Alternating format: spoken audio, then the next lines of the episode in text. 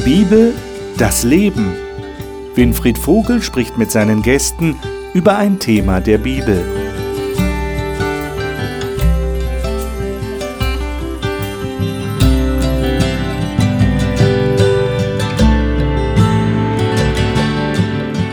Willkommen hier in der Gesprächsrunde im Studio des Hope Channel. Sie haben sich vielleicht schon gefragt, was dieser Titel dieser Sendung zu bedeuten hat.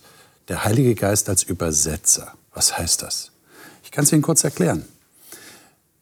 Christen behaupten, dass sie mit Gott kommunizieren. Und das wird Beten genannt. Und die Bibel, speziell der Paulus, der Apostel Paulus, hat in einem seiner Briefe gesagt, dass der Heilige Geist sozusagen Gebete übersetzt. Gebet ist ja etwas sehr Persönliches. Und wir wollen über dieses sehr Persönliche des christlichen Lebens nachdenken und miteinander ins Gespräch kommen und uns die Frage stellen, wie, wie bietet uns denn die Bibel eine Plattform für das Gebet? Was, was können wir dabei beachten? Was können wir da lernen? Wie können wir am besten mit diesem Gott kommunizieren? Da hat die Bibel einiges zu sagen. Diese Texte, zumindest einige davon, wollen wir im Rahmen dieser Sendung miteinander besprechen. Zuvor stelle ich Ihnen, wie immer, die Gäste vor, die hier im Studio sind. Katharina Meretik ist in der Nähe von Freiburg in einer gläubigen Familie aufgewachsen und studiert derzeit Lehramt für Grundschulen. Sie sagt, sie hat es konkret erlebt, dass Gott ihr bei ihren Entscheidungen im Leben immer geholfen hat. Miriam Hitschke ist verheiratet, hat zwei Kinder und lebt in Rheinland-Pfalz. Sie sagt, sie könne aus eigener Erfahrung sagen, dass Gott immer da war, wo sie war und sich immer dort finden lässt, wo sie gerade ist. Dr. Frank Hasel ist im Rhein-Main-Gebiet als Sohn eines Pastors aufgewachsen und ist ebenfalls Theologe geworden. Er arbeitet derzeit in der Forschung in den USA und schreibt gerne zu biblischen Fragen und Themen. Sein Buch über das Gebet hat den Titel Sehnsucht nach Gott. Daniel Zwicker ist Psychotherapeut in der Nähe von Bern in der Schweiz und begleitet Menschen in ihren persönlichen Lebensfragen. Er sagt, dies befruchte auch seinen eigenen Zugang zum Glauben und zur Bibel. Ich schlage vor, dass wir gleich mal den klassischen Text, den ich auch gerade erwähnt habe vom Apostel Paulus, miteinander lesen. Der steht in Römer Kapitel 8, das ist der Brief an die Römer, an die Christen in Rom, genauer gesagt. Und dort die Verse 26 und 27. Katharina, darf ich dich bitten, diese beiden Verse mal vorzulesen? Gerne. Der Heilige Geist hilft uns in unserer Schwäche. Denn wir wissen ja nicht einmal, worum oder wie wir beten sollen. Doch der Heilige Geist betet für uns mit einem Seufzen, das sich nicht in Worte fassen lässt. Und der Vater, der alle Herzen kennt, weiß, was der Geist sagt. Denn der Geist bittet für die, die zu Gott gehören, wie es dem Willen Gottes entspricht. Mhm. Jetzt würde mich interessieren, was ihr meint, warum der Paulus das so dezidiert, so, so deutlich erwähnt. Da passiert was im Hintergrund offensichtlich. Also Christen beten zu Gott und der Paulus sagt, aber ihr sollt wissen, der Heilige Geist vertritt euch vor Gott. Warum ist das wichtig? Was macht das mit euch? Was bedeutet euch das? Das ist ja in dem, zu Beginn des Verses 26 geht es ja um Schwäche und Nöte. Ja? Mhm. Er sagt, dabei hilft uns der Heilige Geist in all unseren Schwächen und Nöten. Und wenn ich so an mich denke, an Zeiten, wo es einfach schwer ist, wenn man in schwierigen Situationen steht, wenn man selber vielleicht nicht mal das Problem, was man hat, definieren kann oder nicht weiß, was um einen herum passiert, dann ist das hier eine wunderbare Mutmachzusage eigentlich zu sagen, es gibt da noch jemanden, der weiß eigentlich, was dein Problem ist. Mhm. Und der, der tritt für dich ein, auch wenn du vielleicht nicht die richtigen Worte findest oder das einordnen kannst. Und der mir dann selber auch wieder hilft, ruhig zu werden oder bestimmte Dinge einfach zu erkennen. Ich meine, das entspricht ja dem, was wir auch in einer, einer der ersten Sendungen dieser Reihe äh, festgestellt haben, dass die Bibel sagt, oder Jesus selber sagt, das ist der Tröster, so hat Luther das übersetzt. Er ist, er ist, der Heilige Geist ist ein Begleiter, der euch zur Seite gestellt ist. Das entspricht genau dem, was du gerade sagst. Wie seht ihr anderen das? Ich glaube, für viele Menschen, so habe ich das erlebt, ist das eine sehr große Ermutigung Es gibt viele Menschen, die sind nicht gewohnt, frei zu beten. Sie kennen stereotype äh, äh, Gebete, die abgespult werden. So in Gebetsbüchern zum Gebetsbüchern. Beispiel. Mhm. Aber äh, richtig mit Gott zu reden, wie mit einem Freund, das kennen sie nicht, das sind sie nicht gewöhnt. Und manchmal stockt man und man weiß nicht, was soll ich denn jetzt sagen und so weiter. Und der Text kann einen ermutigen, dass egal wie unvollkommen das jetzt rauskommen mag, Gott kennt das Herz, er weiß, was das eigentliche Anliegen ist. Und mehr noch, er kann uns auch zeigen, was wirklich wichtig ist, worum es zu beten gilt. Hm. Hm. Okay. Ja, mir geht es manchmal so, dass ich ähm, auch gar nicht mehr weiß, was ich sagen kann. Also wenn es mir irgendwie schlecht geht, dann fasse ich das alles in so einen Gedanken ein und schicke es an Gott ab sozusagen. Und ich weiß, dass Gott das versteht. Dass, und gerade der Text macht einem der Mut, dass der Heilige Geist es für einen in Worte fassen kann, wenn man selber keine Worte mehr finden kann. Manchmal. Oder gar nicht weiß, was man sagen kann, worum man Gott jetzt eigentlich bitten möchte gerade. Ähm, ich denke, jedem geht es mal so, jeder ist mal in der Situation. Und dann kann das einfach sehr viel Mut machen. Und ähm, ja. Wie versteht ihr die Formulierung, dass der Heilige Geist das mit unaussprechlichen Seufzern tut? Habt ihr eine Erklärung dafür, was der Paulus da meint? Also ich denke nicht, dass er über mich seufzt, aber mit mir allenfalls seufzt. Okay. Ja. Und also ich habe ein bisschen die Erfahrung gemacht am Anfang, habe ich viel Bitten ausgesprochen. Ja. Ich, ich ähm, formuliere jetzt deutlich weniger Bitten. ähm, ich finde es zwar gut, was wir Bitten ausdrücken können, weil das ist eigentlich schon viel Arbeit, wenn man sich überlegt, was brauche ich eigentlich, wo stehe ich wirklich. Ja. Also der Heilige Geist nimmt uns diese Arbeit nicht einfach ab. Und das ist manchmal auch Arbeit. Aber ich habe gemerkt, hm, manchmal geht es mehr, äh, die Verbindung zu spüren, vielleicht zu schweigen, vielleicht einfach mal zu hören äh, oder sich, also das, was man erlebt, auszubreiten, dann mal stille zu werden und einfach mal schauen, was passiert dann. Also im Angesicht Gottes oder vor, vor Gott so. Und ich merke, dass ähm, mein Gebetsleben dadurch eine neue Qualität bekommen hat. Ja? Das ist sehr, sehr interessant, was du sagst. Das heißt, Gebet ist nicht nur Reden, sondern ja. ist mehr. Hat noch mehr Dimensionen als hat, nur Reden. Also viele Christen stellen sich, glaube ich, so vor, naja, ich, ich rede halt was und dann bin ich fertig und dann höre ich auf. Aber du sagst, das, das erscheint mir doch viel mehr zu sein, als, ja. als nur jetzt reden. Also für mich hat es mehr Hören. Okay, interessant. Ja. ja, vielleicht ist mit diesem Seufzer, der in deiner Übersetzung steht, bei mir steht das so hier nicht. Okay. Aber auch einfach eine unvergleichliche Intensität gemeint, mit der einfach das Gebet einhergeht. Oder selbst wenn ich nicht in der Lage bin, das im Moment so zu empfinden oder mich frei zu machen von allem, was mich ablenkt, dass da eben jemand ist, hier der Heilige Geist, der das aufbringen kann, was ich vielleicht im Moment nicht vermag und da eine Brücke schlagen kann und so, so ja, die Brücke, wo das hin und her fließen kann, so diese, diese Beziehung. Äh, am Ende dieses äh, äh Verses 27, da sagt äh, der Paulus, und ich zitiere jetzt mal nach der Luther-Übersetzung, die ihr, glaube ich, habt, zum Teil, er vertritt die Heiligen, also der Heilige Geist vertritt die Heiligen, also das sind die Menschen, die, die zu Jesus gehören, wie es Gott gefällt. Ähm, Habt ihr den Eindruck, dass wir Menschen gar nicht wissen, wie wir beten müssen, damit es Gott gefällt und es muss der Heilige Geist übernehmen? Wie seht ihr das? Wie empfindet ihr das? Habt ihr den Eindruck, mein Gebet gefällt Gott nicht? Ich glaube, jedes aufrichtige Gebet gefällt Gott. Das würde ich mal grundsätzlich sagen.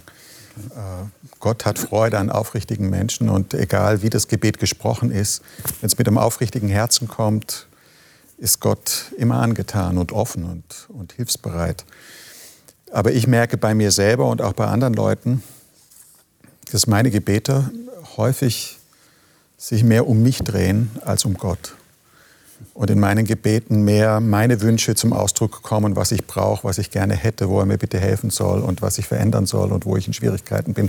Und im Grunde genommen dreht sich das ganze Gebet oder vieles im Gebet dann nur um mich Und ich glaube, die Kunst ist es, das habe ich auch versucht in meinem Buch aufzuzeigen, Gott im Mittelpunkt zu haben und nicht sich selbst, sondern das Gebet auch auf Gott ausgerichtet zu haben. Ach, das ist aber auch der Titel, Sehnsucht nach Gott. Sehnsucht nach Gott okay. auch, ja. Mhm.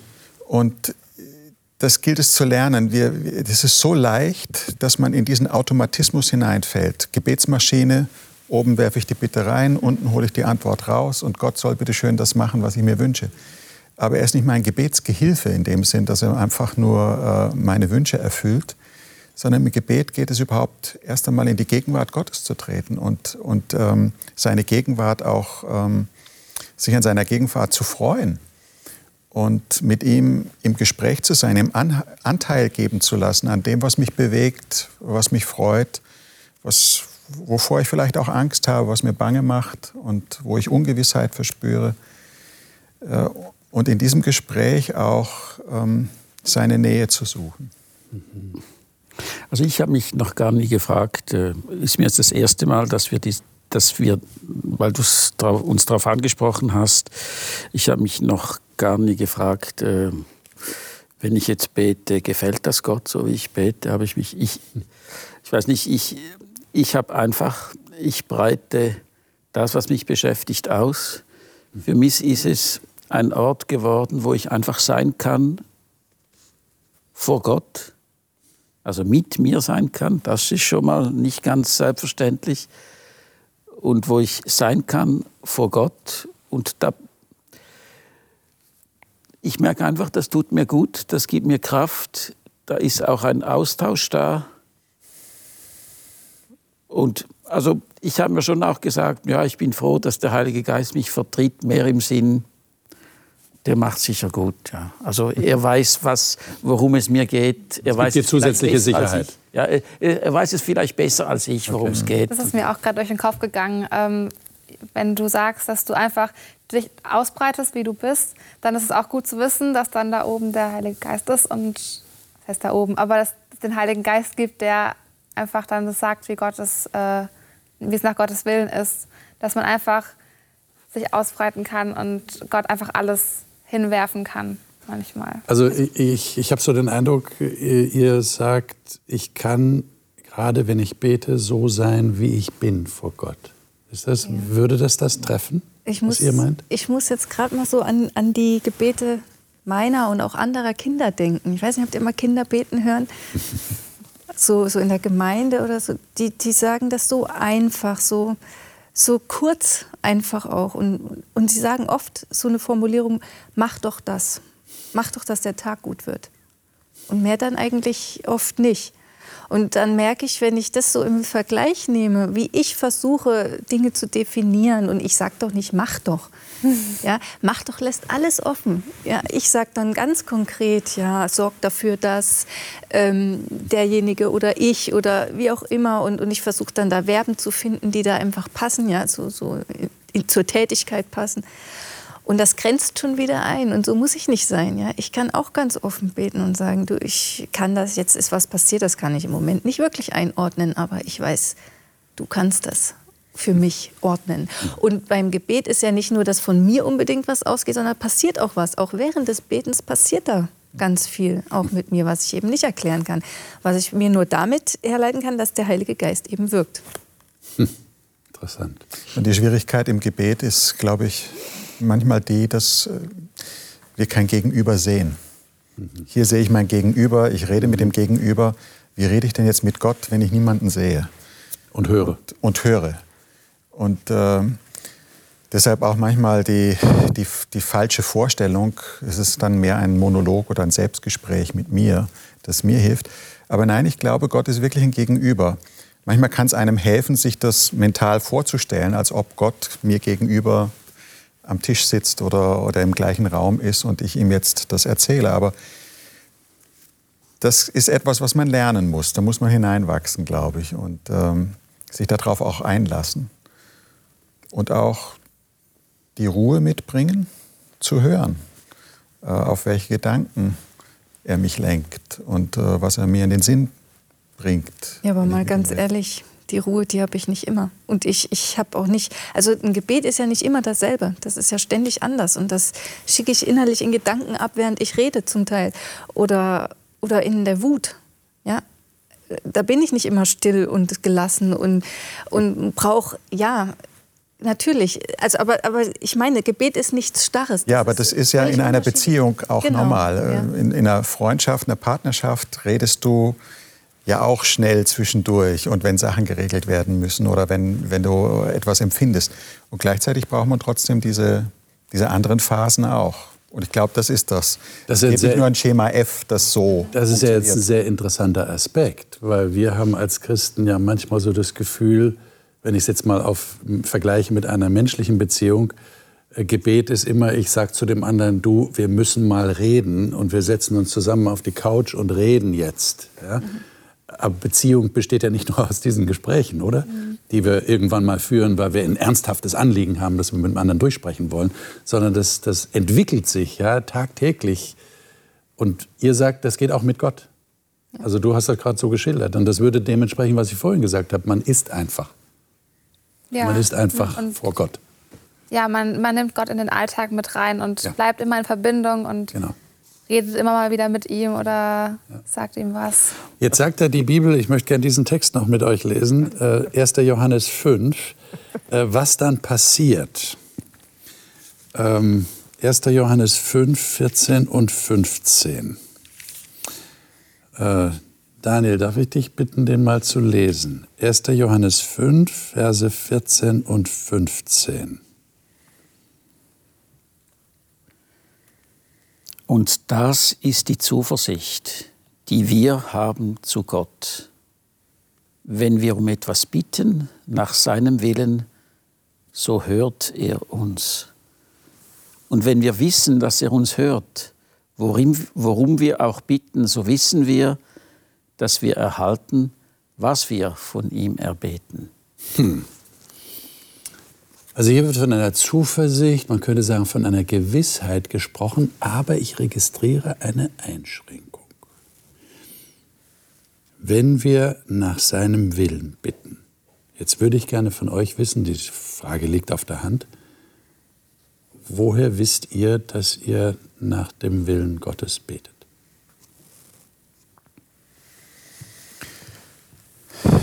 Für mich gibt es verschiedene, verschiedene Anzeichen dafür. Ein wichtiger Punkt ist, dass ich in der Bibel Verheißungen finde, mhm. wo Gott Dinge verheißt und verspricht. Zum Beispiel, dass wenn wir unsere Sünden bekennen, sagt er, ist er treu und gerecht, dass er uns die Sünden vergibt. Das ist eine Aussage. Darauf steht sein Wort und das kann ich in Anspruch nehmen. Und dann weiß ich, wenn ich Gott ehrlich meine Sünden bekenne, dann hat er sie mir auch vergeben. Dann habe ich das empfangen in dem Moment, wo ich darum gebeten habe, auch wenn ich mich emotional so nicht fühlen mag. Ich fühle mich immer noch schlecht oder ich fühle mich immer noch, weiß nicht, bedrückt durch das, was geschehen ist. Aber wenn ich ihm das sage, dann kann ich seine Verheißung in Anspruch nehmen und weiß, das ist der Wille Gottes, auch wenn meine Gefühle anders sind.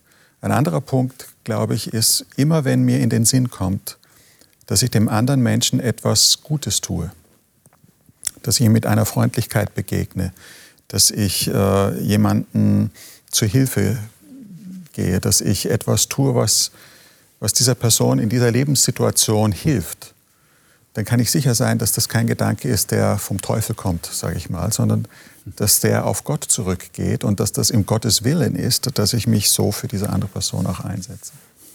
Okay. Wie geht's euch? Woher wisst ihr das? Könnte, könnte es auch sein, dass, es, dass er einfach sagen will, bittet, wie Gott es ja will, dass wir bitten. Er will ja, dass wir bitten. Aha. Also grundsätzlich. grundsätzlich. Er will, dass wir bitten. Aha. Er will, dass wir bitten. Das heißt, du würdest dir dann gar nicht so sehr Gedanken darum machen, ist das, was ich jetzt erbitte, nach dem Willen Gottes, sondern das entscheidet sowieso Gott, ob er mir das gibt oder nicht? Ja gut, also erstmal erstmal lege ich ihm da, was ich auf dem Herzen habe. Was nachher passiert, es kann auch sein, dass ich plötzlich merke, hm, so ganz wichtig ist es ja nicht. Und es ist auch etwas, also das, wie die Prioritäten äh, also verändert werden oder die, Ähm, das, kann ja, das kann ja passieren. Und natürlich äh, bete ich, hm, wie soll ich sagen, wie es der Beziehung zu Gott entspricht. Ja? Mhm. Vielleicht würde ich vielleicht, also ich sage nicht, hau den um, sage ich normalerweise nicht. Wobei, wobei also im Alten Testament haben die Leute Rachepsalmen, ja? kann es ganz, ganz weit gehen, ja, dass es, dass es selbst mir manchmal auch trümmelig wird. Aber ähm, wenn ich das wirklich auf dem Herzen habe, dann sage ich und ich rechne dann eigentlich auch damit, dass Gott mich dann darin verändert. Ja? Dass er dich korrigiert irgendwie.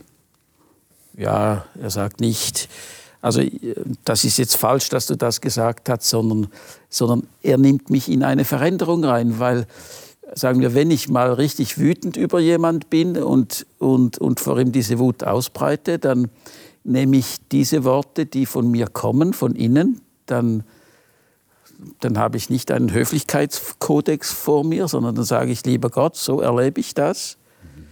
Aber ähm, das bleibt ja dann nicht dabei, sondern das, das verändert sich wieder, ja. Und so ist Gebet eigentlich auch, also für mich ist es ein Prozess. Mhm. Ähm, ja, da kommt, also das ist vielleicht der Teil, wo auch was eben zurückkommt, ja. Und was dann auch zur, zur Reflexion meiner eigenen Motivation, zum Beispiel, meiner ja. eigenen Gedanken führen kann. Mhm. Ich okay. denke auch, es geht um Aufrichtigkeit, um, um, um die Absichten auch, die dahinter stehen. Ja, wenn ich, ich, ich ich weiß nicht, ich bete nicht berechnend. Also zumindest meine ich das von mir. Und ich habe auch noch nie gebetet, lieber Gott, bitte hilf, dass ich jetzt nichts Falsches bete. Weil die Angst habe ich eigentlich noch nie gehabt. Vielleicht gibt es Menschen, die, die damit Angst rangehen oder mit, weiß ich nicht, Vorbehalten. Ich jedenfalls nicht. Und ich, ich sehe es auch so. So erlebe ich es auch. Gebet ist ein Prozess.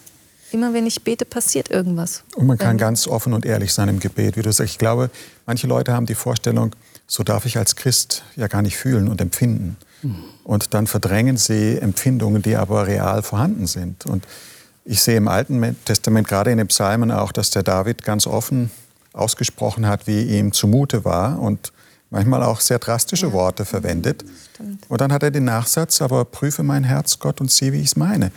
Und die Offenheit hat, von Gott auch zu lernen, zu schauen, ob das wirklich das letzte Wort ist, das zu dieser Sache gesagt werden muss. Ja. Also wenn man das vergleicht, dann waren deine Worte, hau ihn um, noch harmlos. ja, was wir da ja, manchmal ja, lesen. Ja, ja. ja, ist es wirklich so. Ja. Aber jetzt würde mich ja interessieren, was ihr zu dem 15. Vers sagt. Da steht, wenn wir wissen, dass er uns hört, so wissen wir, dass wir das Erbetene haben. Und von dem Grundtext, der hier äh, im Griechischen steht, kann man das tatsächlich so übersetzen, wie, glaube ich, die Jerusalemer Bibel das übersetzt, dass wir das Erbetene bereits erhalten haben? Das drückt ja unwahrscheinlich große Gewissheit aus. Wie geht es denn euch damit? Äh, ihr habt etwas erbeten von Gott und dann seid ihr sicher, ihr bekommt das. Oder ihr habt es schon. Oder ihr werdet es in, ja, so, so, so wie wenn ihr was bestellt. Ja, und es kommt mit DHL oder Hermes oder was auch immer, kommt es zu eurer Haustür. Ist das so? Ja, bei dem, was Gott versprochen hat, schon. Hm. Also da bin ich mir bin ich sicher. Aber auch da muss ich sagen, wie ich vorhin schon angedeutet habe, manchmal spielt die Gefühlswelt nicht mit mit der Wirklichkeit der Geistlichen. So, ich fühle nicht, als ob Gott mir vergeben hat. Ich fühle nicht, als ob ich schon wieder ähm, im Reinen bin mit ihm. Ich habe vielleicht noch ein schlechtes Gewissen oder, oder äh, andere Gefühle. Aber da gilt es eben auch, aus dem Glauben zu leben. Und der Glaube geht nicht nur bei dem, was er fühlt und sieht, sondern er vertraut dem Wort und sagt, weil es geschrieben steht, will ich vertrauen, dass dein Wort auch stimmt. Egal, was mir vielleicht meine Gefühle oder jemand anders einreden mag. Ich glaube, die größte Herausforderung ist die, es gibt klare Verheißungen in der Bibel und in meiner Bibel habe ich mir die immer rot angestrichen, damit ich die schneller finde und, und sehe. Die Problematik, die ich häufiger wahrnehme, ist, dass Leute um Dinge bitten, die so in der Bibel nicht versprochen werden. Und das führt sie dann in große Schwierigkeiten. Ich entsinne mich an, ein, äh, an eine Begebenheit, wo ich mit einer Studentin geredet habe, die in einer WG gewohnt hat. Und in dieser WG waren einfach unterschiedliche Typen zusammen und der Ordnungssinn der einzelnen Leute war sehr unterschiedlich ausgeprägt. Und sie war sehr ordnungsbewusst und andere haben das Geschirr nicht so abgewaschen, wie sie sich gewünscht hat. Und sie hat dann sehr intensiv gebetet, dass Gott diese Mitbewohner doch verändern möge. Und sie hat es auch geglaubt. Aber die Problematik ist, wo gibt es eine Verheißung, die verspricht, wo Gott verspricht, wenn du dafür bittest, dann werde ich die Bewohner deiner WG und, und verändern, dass sie auch das Geschirr abwaschen und, und ordentlich sind mit einem. So eine Verheißung gibt es nicht. Und dann baut man Erwartungshaltungen auf und ist enttäuscht, dass Gott das Gebet nicht erhört. Aber eigentlich habe ich um was gebeten, was Gott so nie verheißen hat. Für mich ist das Gebet nicht ein Automat, wo ich sagen wir mhm. ein Snickers wähle und dann gebe ich da rein und dann ziehe ich ein Snickers raus, also oder was auch immer, ja. sondern für mich ist es eher, also was bei mir zurückbleibt im Gebet ist, okay, ich öffne mich für die Gegenwart Gottes und merke, ich bin mit ihm unterwegs und er ist mit mir. Und dann kümmere ich nicht, ob, also dann ist für mich die Frage, kommt jetzt das ganz genau so oder so oder so, äh, weniger im Zentrum, sondern ich merke, ich bin nicht alleine unterwegs. Er ist mit mir. Und nur schon das hat eine befreiende Wirkung. Mhm. Ja, und wenn es in einem Gebet um irgendwas geht, was andere Menschen betrifft, eine Entscheidung von anderen Menschen zum Beispiel, ob sich die Mitbewohner jetzt ändern und sauberer werden, oder egal um was man bittet, wo es darum geht, dass sich ein Mensch anders entscheidet, da gibt es ja auch immer noch die Frage, ob sich der Mensch anders entscheidet. Und Gott lässt ja immer noch die Entscheidungsfreiheit. Und er kann ja nicht einfach jetzt diese Menschen, oder er würde es nicht tun, diese Menschen einfach umzupolen und zu sagen, so, ihr seid jetzt alle sauber. Und die wollen das vielleicht gar nicht. Das ist immer noch der Faktor Mensch, nicht? der einen freien Willen hat, ja. der sich entscheiden kann. Das ist immer ja. noch dabei. Aber es ist, man rutscht doch leicht in die Schiene, wo man sagt, äh, dieser Text, wenn du zu diesem Berg sagst, wenn du nur stark genug glaubst, sagst du zu diesem Berg, versetze dich und er wird sich woanders Hat Jesus tatsächlich gesagt. Ja, naja, und, und wenn ich dann denke, ah, dann, wenn das nicht funktioniert, dann habe ich vielleicht nicht stark genug geglaubt. Genau. Muss ich äh, noch ein bisschen stärker glauben. Und das ist vielleicht dann auch am Ziel vorbei. Ja? Er sagt ja auch, kannst du zu dem Berg sprechen. Ja? Wir reden oft über unsere Probleme, aber wir besprechen, also wir reden das Problem nicht an. Ja? Wir sagen es nicht zu dem Problem, dass Jesus das dann lösen kann, sondern und, und so ist es auch im Zwischenmenschlichen ja oft. Wir reden oft über die anderen und über die Problematiken, die die anderen verursachen, aber wir reden nicht mit den Leuten darüber, dass das ein Problem ist jetzt für, für mich oder wie auch immer. Hm. Und plötzlich äh, können Dinge passieren, da ist das, was für mich immer ein Problem war, plötzlich keins mehr. Und es hat sich nichts geändert an den Umständen, aber es ist für mich kein Problem mehr. Ich meine, wir haben im Jakobusbrief ja auch einen Text, wir haben jetzt nicht die Zeit, den im Einzelnen zu lesen, aber da, da spricht er vom Zweifel, er spricht das ganz bewusst an. Jakobus 1 ist das äh, Verse 2 bis 8. Äh, und da steht auch, jemand bitte im Glauben. Da geht es jetzt speziell um Weisheit. Wenn jemand Weisheit mangelt, dann bitte er Gott, er wird ihm geben. Und da steht eben, ohne irgend zu zweifeln. Ja, jener Mensch, der Zweifler, denke nicht, dass er etwas vom Herrn empfangen werde. Ähm, ich nehme mal an, dass ihr auch Zweifel habt unter Umständen. Ich drücke es jetzt mal ganz vorsichtig aus. Äh, wie geht ihr damit um?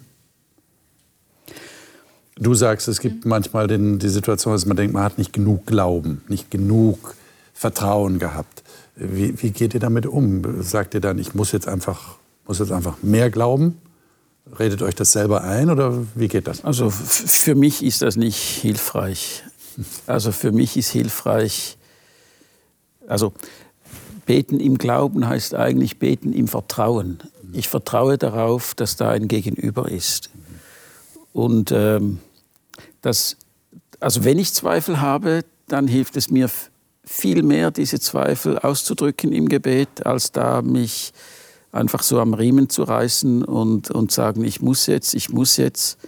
Wenn ich äh, allzu viel das Wort muss gebrauche, dann heißt es, ich bin in der Realität noch gar nicht angekommen. auch in Gottes Realität nicht, nicht angekommen. Und äh, mir hilft es mehr, dann über den Zweifel mit Gott zu reden. Das ist eigentlich eben ein Ausdruck von Vertrauen. Ja. Wenn ein Kind der Mutter nicht sagt, was es beschäftigt, wenn, sie, wenn es einen Konflikt gehabt hat, das Kind, das mit der Mutter das anspricht, hat mehr Vertrauen als das Kind, das, wenn die Mutter rausgeht, sich ins Kissen dreht und dann weint. Ja. Und dann wäre eigentlich die entscheidende Frage, was hilft mir, dieses Vertrauen in Gott zu mhm. finden? Mhm. Wie komme ich dazu, diesem Gott zu vertrauen, dass ich sage, ja, ich, ähm, er ist ein vertrauenswürdiger Gott. Er, er ist jemand, der sein Wort hält, der zu seinen Verheißungen steht.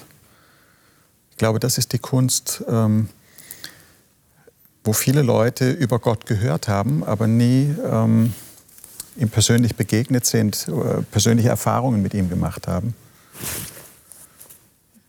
Hm. Ich, ich glaube, für mich ist der höchste Erweis seiner Vertrauenswürdigkeit eigentlich Jesus Christus, der, der gekommen ist, der Mensch geworden ist, der die Verheißung erfüllt hat, der ähm, uns Vorbild geworden ist, der unser Erlöser geworden ist. Das heißt, du machst dir das dann wieder neu bewusst in, in einer bestimmten Situation? Und das zeigt mir irgendwie, welchen Charakter Gott auch hat. Mhm. Äh, und ich habe auch festgestellt, es ist interessant, auch Leute, die, ähm, die eigentlich religiös überhaupt nicht ähm, interessiert sind, groß oder, oder aktiv sind, aber wenn sie von Jesus Christus reden, haben in der Regel die Leute von Jesus einen positiven Eindruck. Jesus ist keine schlechte Figur. Und äh, egal, wie sie sich ihn dann auch vorstellen in ihrer eigenen Gedankenwelt. Aber Jesus hat etwas, so entfremdet das in manchen Köpfen auch ist, was trotzdem etwas anspricht, was, glaube ich, Gott in uns alle hineingelegt hat auch. Ja. ja, und wenn es heißt, was, was ihr in meinem Namen erbittet, also in Jesu Namen, das drückt ja eigentlich auch aus, dass ich im Wesen Jesu quasi äh, etwas erbitte. Ja, ich möchte im, in meinem Wesen, meinem Inneren ihm ähnlich werden, immer ähnlicher werden. Und äh, das ist eine Veränderung, die bei mir passiert. Und dann sagt er, dann wird euch gegeben. Dann wird mir gegeben. Und da kann man persönlich, in meinem persönlichen Bereich kann ich da viel, auf viele Wunder schon zurückschauen, wo ich sage, wunderbar, wie das passiert ist. Manches merke ich auch gar nicht. Manche Veränderungen, die merke ich einfach gar nicht. Oder nehme es nicht wahr, wenn mein Gebet erhört wurde. Weißt du noch, was du vor einem Jahr gebetet hast oder vor anderthalb? Und plötzlich erfüllt sich was. Also bei Gott sind die Gebete auch irgendwo aufbewahrt, ja. Ich, ich denke da so gerne an, an was ganz Simples. Ich habe als Kind immer, ich habe es vielleicht schon mal erzählt, gebetet, ich möchte, ich wünsche mir so gerne ein Kind und ich möchte so gerne jetzt so ein kleines Würmchen haben, was ich bewegen kann und habe dann vor meiner Puppe gestanden und habe dann gebetet, bitte mach die doch lebendig, dass die sich echt bewegt. Ja, heute gibt es das Spielzeug ja alles schon, aber sowas, sowas Echtes, nicht nur sowas Totes. Und das hat halt nicht passiert. Ich habe als Kind echt geglaubt, ich habe nicht genug geglaubt und nicht genug gebetet. Aber ich musste nicht lange warten auf meine ersten Kinder. Ja, und wo ich jetzt rückblickend sage, Gott hat dieses Kindergebet von mir ernst genommen. Also für mich kann ich das so sehen. Und er hat mir Kinder geschenkt und ich musste nicht lange darauf warten. Ja, ich war sehr jung, als ich Kinder kriegen durfte. Und das sind so Dinge, wo ich denke, ja, manches erschließt sich vielleicht erst im Leben viel später, wie sich das dann so zusammensetzt. Manches merke ich vielleicht gar nicht und ein anderer macht mich darauf aufmerksam. Und, und das, ist, das ist wunderbar. Ja. Gut, meine, meine Frau und ich haben auch um Kinder gebeten, ja, aber wir haben keine bekommen. Mhm. Und wir werden auch keine bekommen. Und äh, also das gibt es auch, dass solche Wünsche einfach nicht in Erfüllung gehen. Aber wir haben beide in unserem Leben eine gewisse Phase sehr viel mit Kindern gearbeitet. Äh, wir haben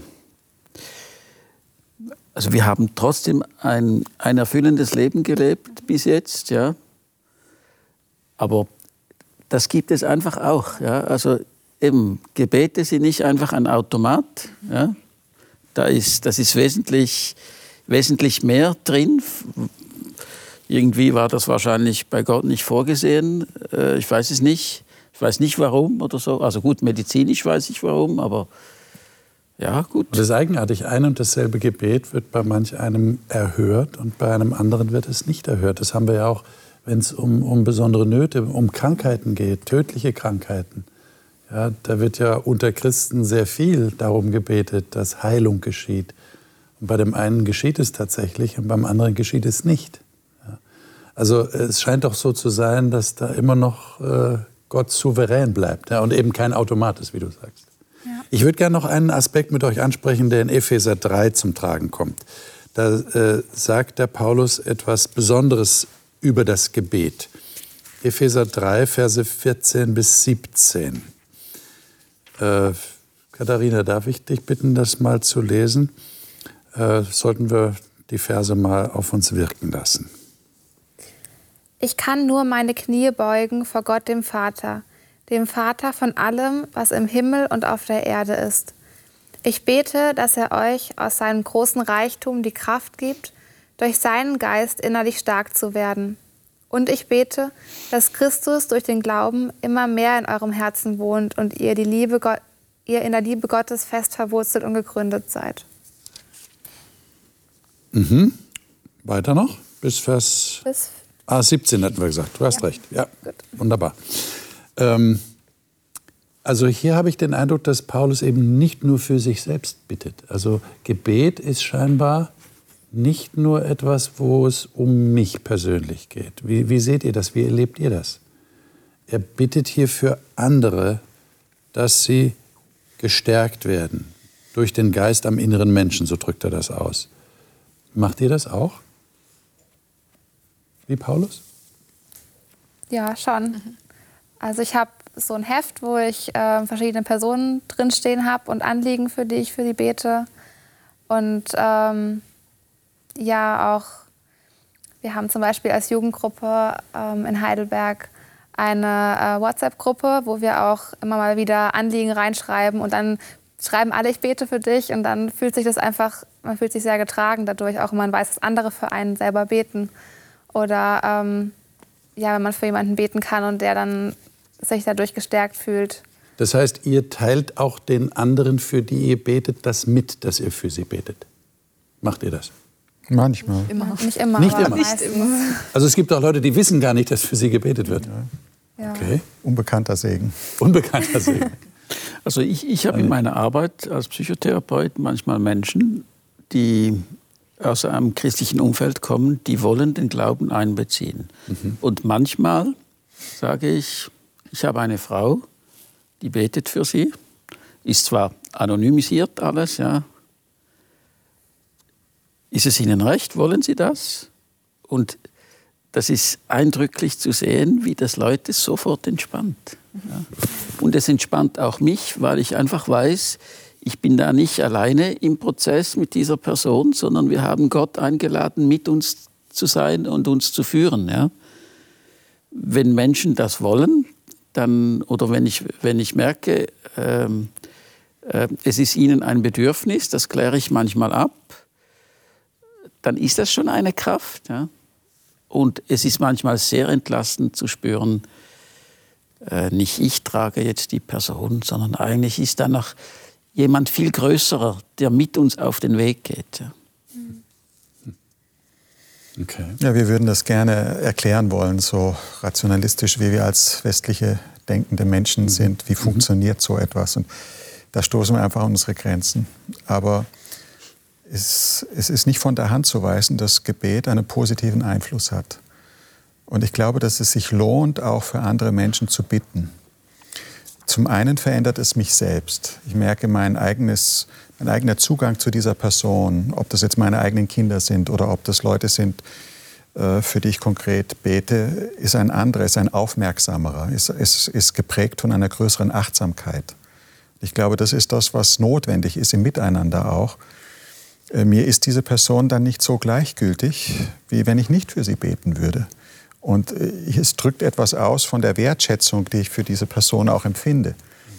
Und das, das ist ungeheuer wichtig. Und ich glaube, durch das Gebet eröffnen sich für Gott vielleicht auch neue Möglichkeiten, weil er konkret darum gebeten wird. Und er möchte auch gebeten werden.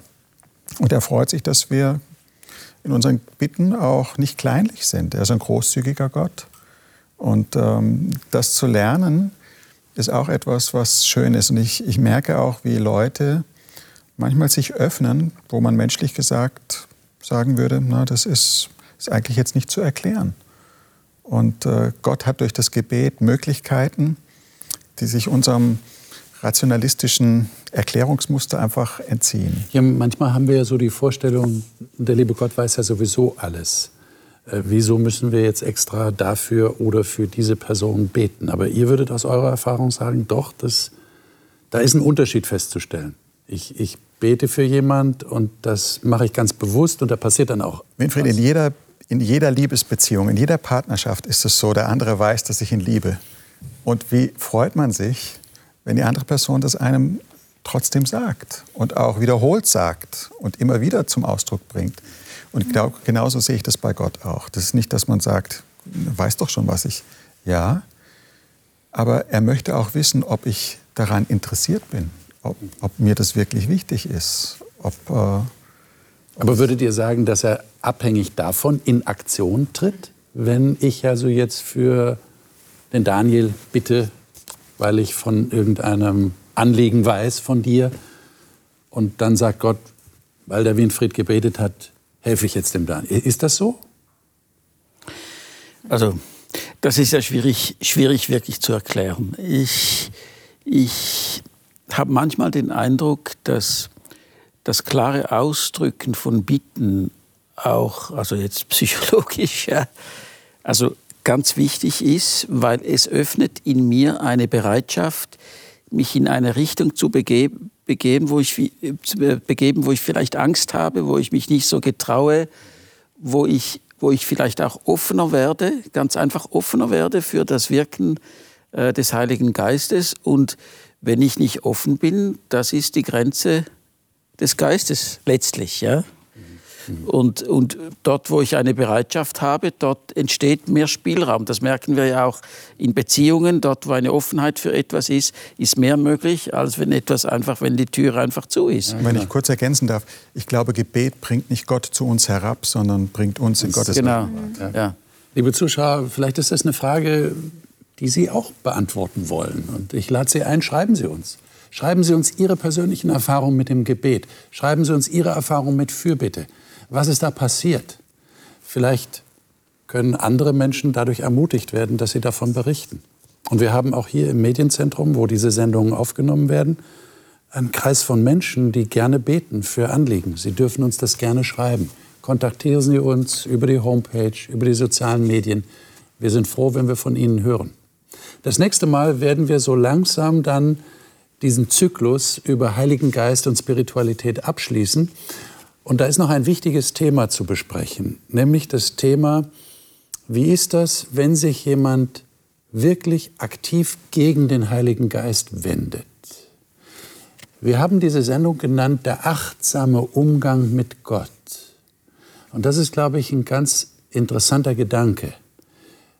Gott möchte auch, dass wir achtsam mit ihm umgehen. Wenn wir das nicht tun, über einen längeren Zeitraum hinweg, er zwingt niemanden. Und es kann sein, dass er sich dann eher zurückzieht.